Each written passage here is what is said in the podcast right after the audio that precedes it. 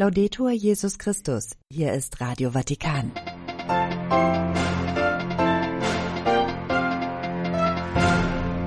Unser Nachrichtenmagazin. Heute bei uns Nahostkonflikt. Papst ruft zu Waffenstillstand und Verhandlungen auf. Abrüstung statt Aufrüstung. Franziskus Appell beim Mittagsgebet und Heimat schaffen statt Marktlogik, Denkenswürdiges zur Fastenzeit.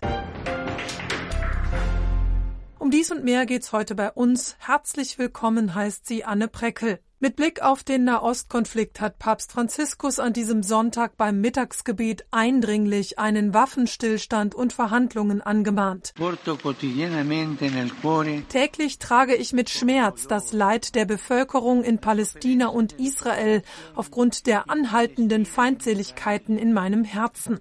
Die Tausenden von Toten, Verwundeten, Vertriebenen, die unermesslichen Zerstörungen verursachen Schmerzen und dies mit schrecklichen Folgen Sorgen für die jungen und hilflosen Menschen, die ihre Zukunft gefährdet sehen, so Franziskus am Sonntag nach dem Mittagsgebet am Petersplatz. Mi domando, davvero si pensa di costruire un mondo migliore in questo modo? Ich frage mich, glauben Sie wirklich, dass Sie auf diese Weise eine bessere Welt schaffen? Glauben Sie wirklich, dass Sie den Frieden erreichen? Genug, bitte, lasst uns alle sagen, stopp, bitte, aufhören. Basta, per favore. Ich fordere die Fortsetzung der Verhandlungen über einen sofortigen Waffenstillstand im Gazastreifen und in der gesamten Region, damit die Geiseln unverzüglich freigelassen werden und zu ihren sehnlichst erwarteten Angehörigen zurückkehren können und die Zivilbevölkerung sicheren Zugang zu dringend benötigter humanitärer Hilfe erhält. Am Samstag hat der vatikanische Außenminister Erzbischof Paul Richard Gallagher bei einer Konferenz in Ankara mehr internationales Engagement für ein Ende des Gaza-Krieges gefordert. Es besteht ein absoluter und dringender Bedarf an Vermittlung, sagte der Sekretär des Vatikans für die Beziehungen zu Staaten und internationalen Organisationen laut dem Nachrichtenportal haberikrak.com bei einer Podiumsdiskussion des Antalya Antalya Diplomacy Forum in der Türkei. Über die anhaltenden Angriffe Israels im Gazastreifen zeigte sich Gallagher besorgt und er warnte vor einer weiteren Eskalation. Nach der Katastrophe rund um einen Hilfskonvoi im Gazastreifen haben die Oberhäupter der christlichen Kirchen in Jerusalem schwere Vorwürfe gegen das israelische Militär erhoben. In einer gemeinsamen Erklärung sprachen die Jerusalemer Kirchenführer von einem mutwilligen Angriff auf unschuldige Zivilisten. Dabei beriefen sie sich auf nicht näher genannte Augenzeugen des Vorfalls. Demnach hätten israelische Soldaten am Donnerstagmorgen das Feuer auf eine eine palästinensische Menschenmenge eröffnet, die im nördlichen Gazastreifen Lebensmittel entgegennehmen wollte. Das israelische Militär stellt den Vorgang indes anders dar. Einen solchen Angriff habe es nicht gegeben. Der Vorsitzende der Arbeitsgruppe Nahe und Mittlerer Osten der Deutschen Bischofskonferenz, der Mainzer Weihbischof Udo Benz, schrieb auf der Plattform X, die Katastrophe sei ein schockierender neuerlicher Beleg für die humanitär inakzeptable Situation, der die Zivilbevölkerung im gesamten Gazastreifen ausgesetzt sei. Eine unabhängige Untersuchung der Ereignisse muss klären, wie es zum Tod so vieler Menschen und zum Schusswaffengebrauch der israelischen Soldaten gekommen ist, forderte der künftige Paderborner Erzbischof. Darüber hinaus mache ich mir die Forderung aller Patriarchen und Kirchenoberhäupter in Jerusalem zu eigen, einen sofortigen und anhaltenden Waffenstillstand zu schließen, der eine rasche Verteilung von Hilfsgütern im gesamten Gazastreifen ermöglicht und die Freilassung der Geiseln und Gefangenen auf dem Verhandlungswege erreicht, so Benz weiter. Papst Franziskus äußerte sich an diesem Sonntag ähnlich, wie wir soeben hörten. Auch auf das Kriegsland Ukraine hat Papst Franziskus nach dem Mittagsgebet den Blick gerichtet. Bitte lassen Sie uns nicht die gepeinigte Ukraine vergessen, wo jeden Tag so viele Menschen sterben. Dort gibt es so viel Leid. So Franziskus. Nach dem Angelus grüßte er eine Gruppe junger Ukrainer, die zu einer Veranstaltung der Gemeinschaft Sant'Egidio nach Rom gereist war. Sie findet unter dem Titel Das Böse mit dem Guten überwinden das Gebet Die Armen der Frieden statt. Der Gruppe sagte der Papst, Liebe Jugendliche, ich danke euch für euren Einsatz für diejenigen, die am meisten unter dem Krieg leiden. Ich danke euch. Grazie. So Franziskus nach dem Angelusgebet. Am kommenden 5. März wird die zweite Ausgabe des Internationalen Tages der Abrüstung und der Förderung des Bewusstseins für Nichtverbreitung begangen. Zum Thema Abrüstung sagte Franziskus beim Angelus, wie viele Ressourcen werden für Militärausgaben verschwendet, die aufgrund der aktuellen Situation leider weiter steigen, übte er Kritik an den Aufrüstungstendenzen weltweit.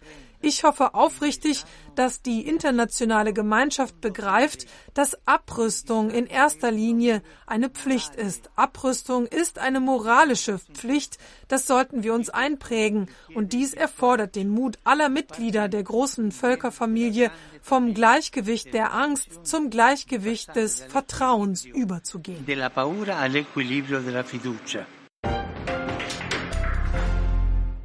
An diesem Sonntag startet bei uns eine neue Sendereihe zum Thema Beten. Wie Sie vielleicht wissen, hat Papst Franziskus das Jahr 2024 als Vorbereitung auf das heilige Jahr 2025 zum Jahr des Gebetes erklärt.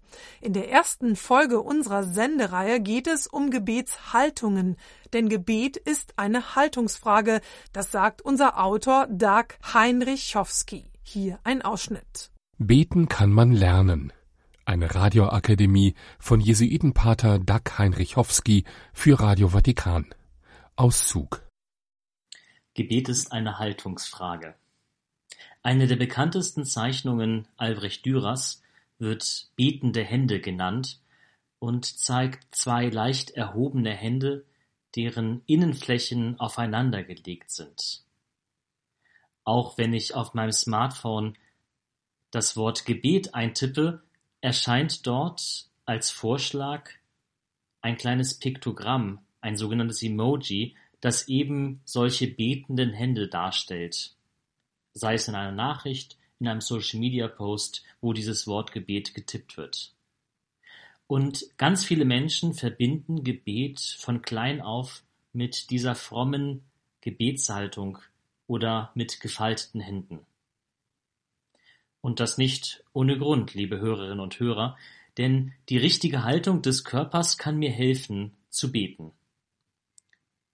Die gefalteten oder aufeinandergelegten Hände helfen bei der Sammlung, strahlen Ruhe in den Körper hinein. Alternativ kann ich meine Hände zum Gebet auch auf meine Oberschenkel oder in meinen Schoß legen.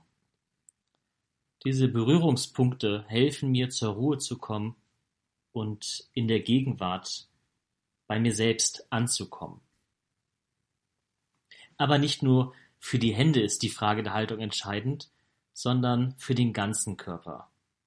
Es lohnt sich einfach mal auszuprobieren, welche Haltung mir am besten hilft. Die hölzerne Kirchenbank ist nur eine der vielen Möglichkeiten. Es gibt Gebetsschemel, es gibt Yogakissen, es gibt das Gehen, es gibt das Stehen, das Knien. Schon der heilige Ignatius von Loyola, der Gründer der Gesellschaft Jesu des Jesuitenordens, dem ich angehöre, animiert ganz zu Beginn seines Übungsbuches für geistliche Übungen, die sogenannten Exerzitien, dazu, die unterschiedlichen Körperhaltungen beim Gebet auszuprobieren und die für einen selbst richtige und hilfreiche zu finden. Er schreibt, in die Betrachtung eintreten, bald kniend, bald auf der Erde ausgestreckt, bald auf dem Rücken mit dem Gesicht nach oben, bald sitzend, bald stehend, indem ich stets auf der Suche nach dem bin, was ich will. Wir werden darauf achten, wenn ich kniend das finde, was ich will, werde ich nicht weitergehen, und wenn ausgestreckt ebenso und so weiter. Auch das liturgische Gebet lebt von den unterschiedlichen Haltungen und Gesten, die helfen, die passende innere Haltung zu finden und zum Ausdruck zu bringen und gemeinschaftlich zu beten, als Gemeinschaft vor Gott hinzutreten.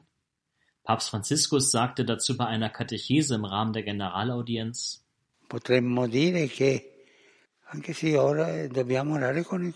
wir könnten sagen, dass wir auch mit dem Leib beten müssen. Der Leib wird in das Gebet hineingenommen.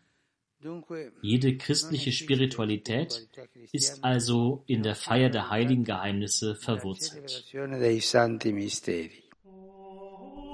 Falls Sie die ganze Radioakademie in Ruhe nachhören möchten, wir schicken Ihnen gerne eine entsprechende CD zu. Ihre Spende kommt dem kirchlichen Dienst von Radio Vatikan zugute.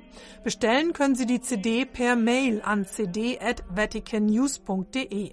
Unser Freundeskreis versendet aus Deutschland. Und wir kommen zur Katechese des Papstes von diesem Sonntag, einem Appell zu mehr Gebet und Geschwisterlichkeit in der Fastenzeit.